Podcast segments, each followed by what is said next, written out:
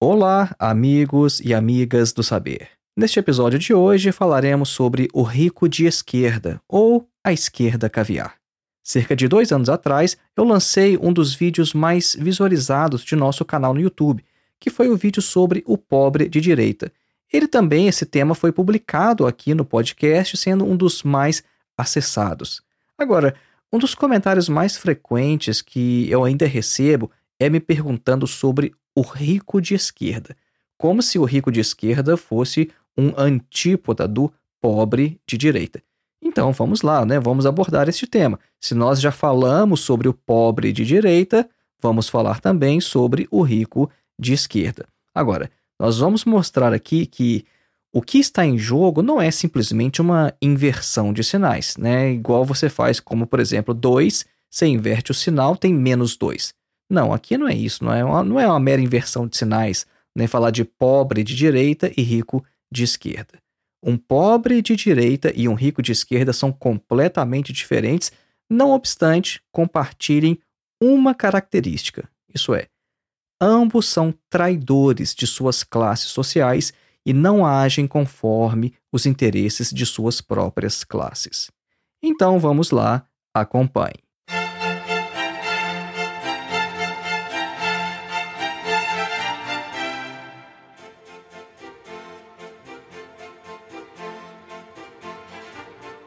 Antes de iniciar, um breve recado: faça sua inscrição em nosso curso de Introdução à Filosofia, dos Pré-Socráticos a Sartre. O nosso curso tem mais de 14 horas de duração, oferece total flexibilidade, pois não há data nem para você começar e nem para você terminar, e você ainda recebe um certificado ao final. Nosso objetivo é colocar você em contato direto com alguns dos principais textos de toda a história da filosofia, então, ao invés de você ler comentadores ou literatura secundária falando sobre os filósofos, os nossos vídeos vão te preparar para que você leia diretamente textos de filósofos como Platão, Aristóteles, Sêneca, Marco Aurélio, Santo Agostinho, Tomás de Aquino, René Descartes, Immanuel Kant, Hegel, Marx, Nietzsche, Sartre, etc. Para mais informações, acesse o link que está na descrição deste episódio ou então um link que você pode encontrar em nosso site que é www.filosofiaepsicanalise.org. E o nosso segundo e último recado é sobre o meu mais novo curso, A Filosofia de Karl Marx, uma introdução. Este curso tem mais de oito horas de duração falando apenas sobre Karl Marx.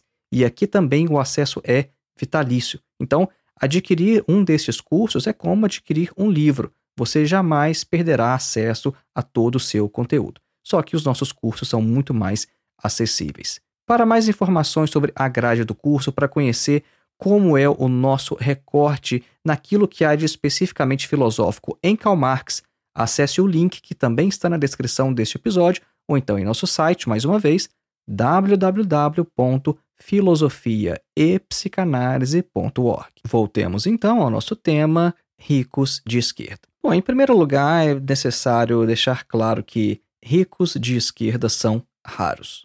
Isso é obviamente esperado porque aqueles que são de fato ricos, sejam de direita ou de esquerda, já são uma minoria em nossa sociedade. E além disso, se a gente aplicar mais um filtro para selecionarmos apenas os ricos com posições políticas à esquerda, então nós vamos falar de uma espécie muito rara, basicamente em extinção. Vamos falar então neste episódio não apenas daqueles que de fato são ricos, mas principalmente de todos os indivíduos que, embora possuam uma posição de vida sem privações materiais, defendem mesmo assim os interesses políticos das classes menos favorecidas. Então, neste episódio, preste bem atenção. Nós vamos falar muito mais sobre uma chamada classe média progressista do que realmente sobre ricos de esquerda porque no final das contas a acusação quase sempre se dirige àquelas pessoas de classe média que não possuem uma vida miserável, que possuem aqueles confortos típicos de classe média, né, mas que são chamadas de hipócritas, porque não sofrem junto com os mais miseráveis. Percebam bem então que a acusação aqui é moral. Esse tipo de acusação é típica de quem está acostumado àquele pensamento religioso, né, e geralmente isso vem do lado da direita, esse tipo de acusação moral. Então, vamos entender a questão nessa perspectiva. Vejam só. O senso comum tem em alta estima, pelo menos aqui no Ocidente cristão, aqueles indivíduos que abrem mão de seu próprio conforto material a fim de ajudar seus semelhantes em necessidade. Alguns destes, por exemplo, foram até mesmo canonizados, porque abrir mão de riquezas a fim de viver com os pobres e sentir na própria pele suas dificuldades é índice de uma rara abnegação. É? Nós temos vários santos assim e o São Francisco de Assis é um dos principais deles. Então vejam só, aquele que abre mão de uma vida de luxo, uma vida de mansões, de riquezas e prazeres, a fim de viver junto aos pobres, aquele que escolhe morar em situação precária e em segurança alimentar, só pode ser um indivíduo muito raro, dotado de inabaláveis convicções morais e religiosas. Este é um ponto da questão. É assim que nós, aqui no Ocidente cristão, vemos este tipo de pessoa. Isso é, aqueles que são ricos, mas que abrem mão de tudo para sofrer junto com os pobres. Isso faz parte do nosso imaginário popular. Agora, vejamos a questão por outro lado. O que é que nós diríamos de um pobre que se resignasse a uma vida dura e difícil tão somente para que os ricos continuem sendo ricos? Isso é, pensa bem nessa situação, nessa outra hipótese, né? Nós falamos inicialmente sobre um rico que abre mão de tudo e vai ser pobre. Agora imagina um cara que já é pobre e diz assim: "Eu vou continuar sendo pobre para que os ricos sejam ricos". Bom, será que nós consideraríamos isso uma grandeza moral? Será que tal ato de resignação a fim de garantir uma vida paradisíaca a uma classe numericamente pequena e que pouco se importa com a pobreza do resto do mundo, como a burguesia. Será que isso é um ato de grandeza moral? Então, considerando a questão por este ângulo, tal indivíduo só pode ser considerado, e me perdoe a palavra, um grande idiota. Não há nobreza alguma neste tipo de resignação. Isso é, vou ser pobre para que a burguesia seja rica. Então vejam que aqui já há uma enorme diferença entre o rico que escolhe ser pobre para sofrer junto ao pobre e o pobre que supostamente escolhe continuar sendo pobre para que os ricos sejam ricos. Então já há aqui neste primeiro aspecto que nós estamos avaliando uma enorme diferença entre um pobre de direita e um rico de esquerda. Neste sentido, eu li recentemente uma observação bem interessante do Michel de Montaigne sobre a resignação dos pobres em uma sociedade abundante. Em seu ensaio sobre os canibais, Montaigne afirma que alguns indivíduos do chamado Novo Mundo, provavelmente indivíduos da América, foram levados à França na época para conhecer a França e seus costumes. Então, quando os né, chamados bárbaros foram perguntados sobre o que mais lhe chamou a atenção na sociedade francesa, um dos aspectos que eles mencionaram foi que os pobres aceitavam viver resignados na miséria ao invés de cortar a garganta dos ricos esbanjadores. Então vejam só, para tais bárbaros era incompreensível ter tanta desigualdade social na França daquela época. Vamos avançar então e ver um outro aspecto ou uma outra crítica que também se dá no âmbito moral, que é no sentido de que seria hipócrita não sofrer junto com os mais pobres. Vejam só, essa crítica traz implícita também uma acusação moral. O rico de esquerda seria um hipócrita porque ele defende os interesses dos pobres, mas não é um deles e nem conhece na própria pele os males contra os quais ele discursa e milita. Então, o, chamado rico de esquerda é visto como suspeito porque a pobreza não deveria incomodá-lo e sua suposta preocupação com problemas alheios não seria sincera ou honesta, justamente porque não lhe afeta de forma alguma, sendo isso apenas um dispositivo para que ele seja reconhecido socialmente. É como se fosse o protagonista Clemence na obra A Queda do Albert Camus. Esse protagonista, o Clemence, nessa obra, ajuda os outros tão somente para se mostrar como sendo um cara bom, E isso o próprio Clemence vai reconhecer posteriormente. Agora, notem bem o que está por trás ou na base desta acusação. Tal afirmação só é possível quando todos os seres humanos são considerados irremediavelmente egoístas. Nesta perspectiva, ter empatia, ou então colocar-se no lugar do outro, não é uma possibilidade para aqueles que acusam de hipocrisia o tal rico de esquerda. O que isso deixa claro, porém, é que tal característica, né, que tal crítica revela muito mais sobre o caráter do acusador do que sobre o acusado. De modo que podemos nos perguntar por qual razão o indivíduo acha que ninguém pode ter empatia com o sofrimento do próximo. Isso tem que ser explicado. Será que não é possível mesmo sofrer com o próximo, olhar para a sua situação e, mesmo não sofrendo aquilo na pele, se compadecer de alguma maneira e querer eliminar aquele estado de coisas?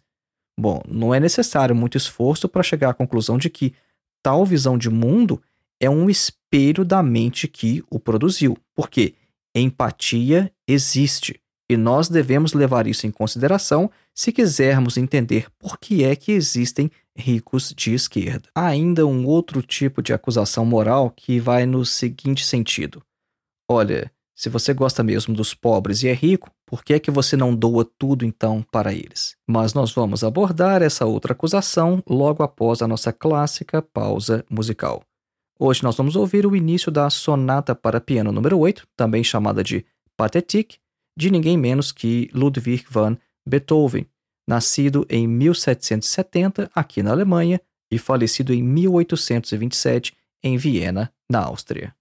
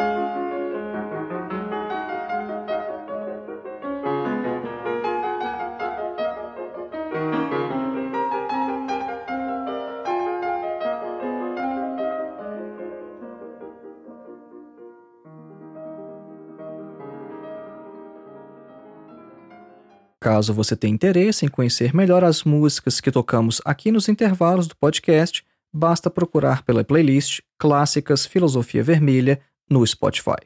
Voltemos então ao nosso tema Ricos de Esquerda. Antes da nossa pausa musical, falamos sobre a acusação de que o rico de esquerda deveria doar tudo para os pobres. Então vejam bem, o adversário do rico de esquerda, o acusador ou o Satanás, né, porque Satanás significa isso, o adversário, acusador, ele pode até conceder este ponto e concordar que, de fato, a empatia existe, como nós falamos antes da nossa pausa. Pelo menos a empatia existiria para alguns indivíduos neste mundo. Agora, o que seria imoral, de acordo com este acusador, é o fato de que o rico de esquerda continua tendo uma vida confortável, mesmo sabendo que milhões de pessoas passam fome no mundo, e que tal fato estabeleceria uma obrigação moral de abandonar a sua vida de saciedade a fim de sofrer junto com os pobres desta terra. Agora, vamos pensar melhor, vamos compreender melhor essa acusação. A nossa primeira pergunta é: por quê? É, nós somos filósofos, né? então nós sempre perguntamos pelo porquê das afirmações. E muitas vezes a melhor forma de refutar alguém é perguntar por quê e deixar a pessoa falar. Vejam bem, acompanhe o raciocínio. Seria imoral ser rico de esquerda porque o rico de esquerda tem uma vida confortável e há milhões de pessoas passando fome no mundo. Então, haveria ali supostamente uma obrigação moral de abandonar a vida de conforto. Agora, vamos formalizar este argumento. Né? A lógica é uma das disciplinas da filosofia e nós devemos sempre tentar colocar os argumentos em formas lógicas. O argumento, então, seria mais ou menos o seguinte, né? Vejam só se faz sentido. O rico de esquerda, ele deveria dizer o seguinte: Sou a favor de um novo tipo de sociedade em que não existam ricos e pobres. Logo, devo viver da maneira mais miserável possível agora. Vejam só. Então, se, se o indivíduo ele é a favor de um novo tipo de sociedade, imagine uma sociedade comunista. Bom, se eu sou a favor de uma sociedade comunista, então eu tenho obrigação de ser miserável agora. Faz sentido este argumento quando a gente formaliza e tenta entender as premissas e tenta compreender como que a gente vai das premissas à conclusão? Esta é uma falácia chamada de non sequitur, que em latim significa não se segue. Enquanto o pensamento está confuso na cabeça do indivíduo, do acusador, talvez faça até algum sentido para ele. Agora, quando a gente coloca o argumento assim em sua forma lógica, nós percebemos que não faz o menor sentido. Mas por que será que este indivíduo foi levado a formular um argumento tão ruim, tão sem sentido. O que provavelmente está por trás é o conceito de compaixão. Nós vivemos em uma sociedade inspirada por valores cristãos, mesmo considerando que a imensa maioria da população seja de ateus práticos, né? Isso é, indivíduos que não agem e nem vivem tendo em vista o Deus no qual dizem acreditar. Não obstante isso, a compaixão é uma das principais virtudes bíblicas. Na religião cristã, o próprio Deus se fez carne e sofreu na pele tudo o que o ser humano sofre. E o mandamento é que o cristão ame ao próximo assim como Deus lhe amou. Então, é, faz parte do imaginário popular essa coisa, né, de você se rebaixar, né? O próprio Deus se rebaixou, ele se fez homem e sofreu uma morte horrível. Agora, há um sentido em que a compaixão é nociva. E aqui nós vamos contar com as contribuições de Nietzsche. Em sua obra O Anticristo, Nietzsche afirma que a compaixão é multiplicadora do sofrimento e, por isso, a compaixão deve ser evitada. Isso aí ele está em uma polêmica com Arthur Schopenhauer, para quem a compaixão era a virtude por excelência. Nietzsche afirma de maneira exegética e etimológica que Mitleiden que em alemão é um verbo que significa literalmente sofrer junto ou sofrer com, Mitleiden não alivia o sofrimento no mundo, mas o aumenta.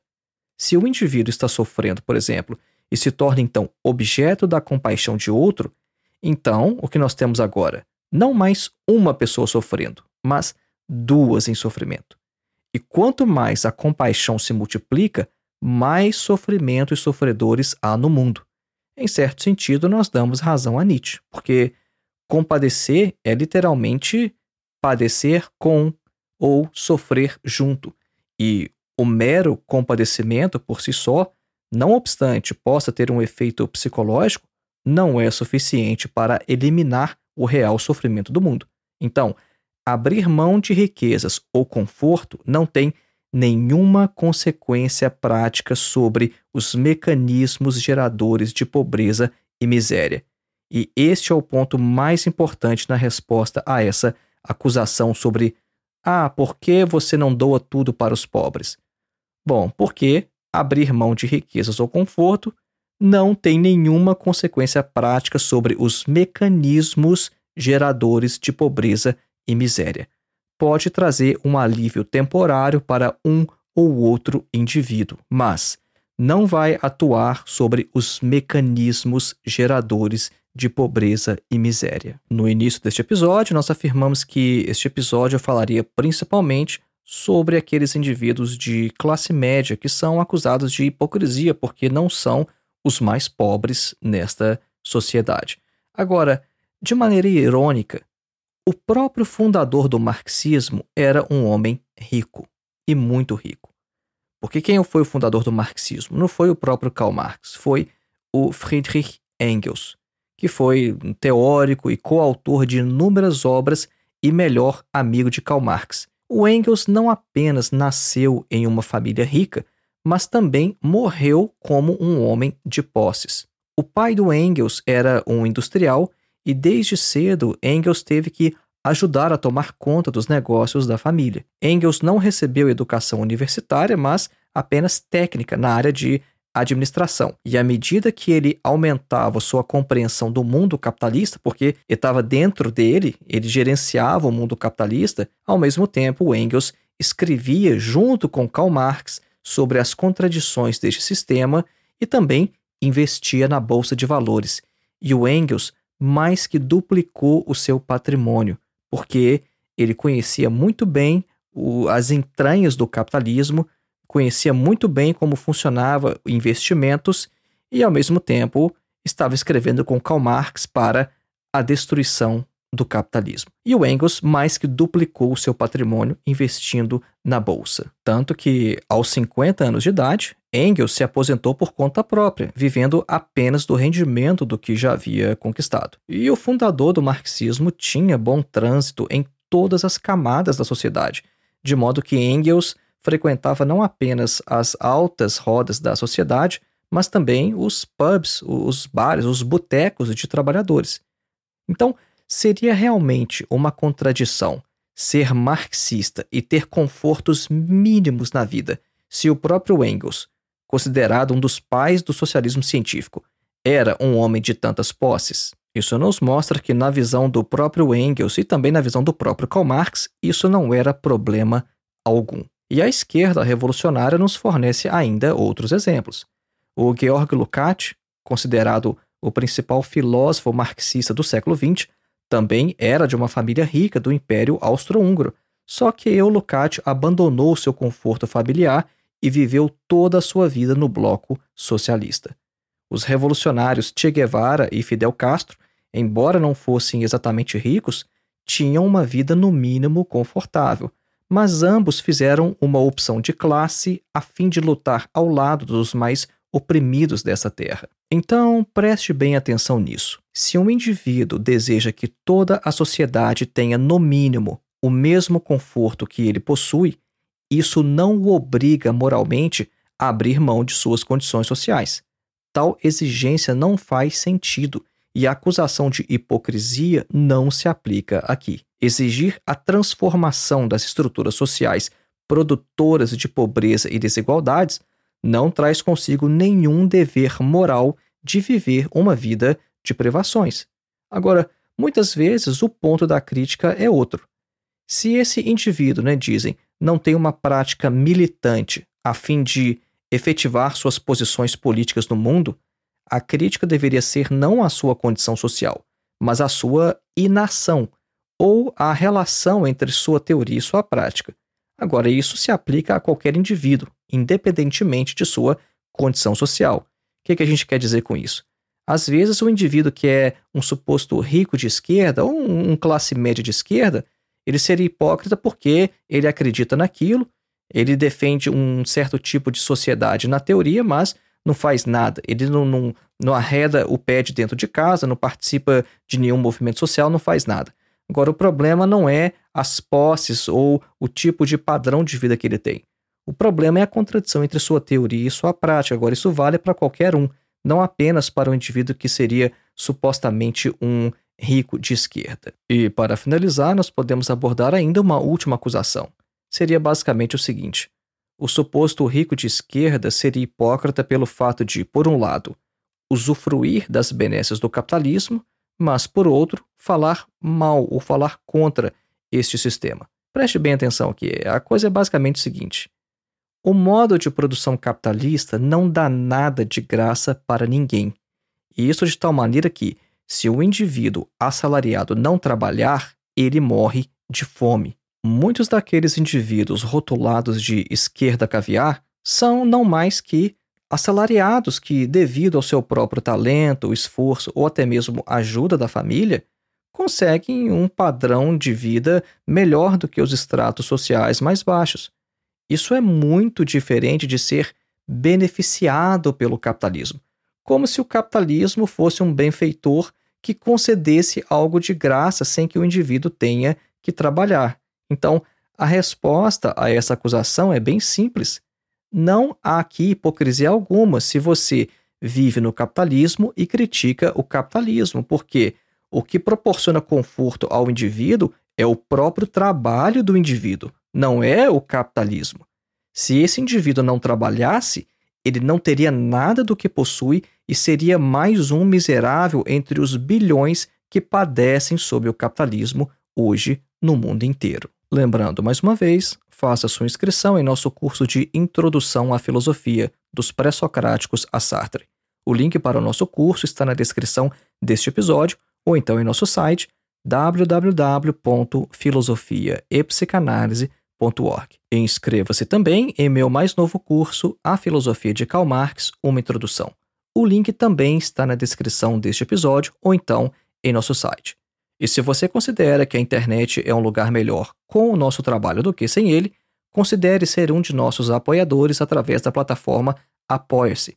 O link também está na descrição deste episódio, ou então você pode contribuir através de nossa chave Pix, que é o nosso endereço de e-mail, filosofiavermelha.gmail.com.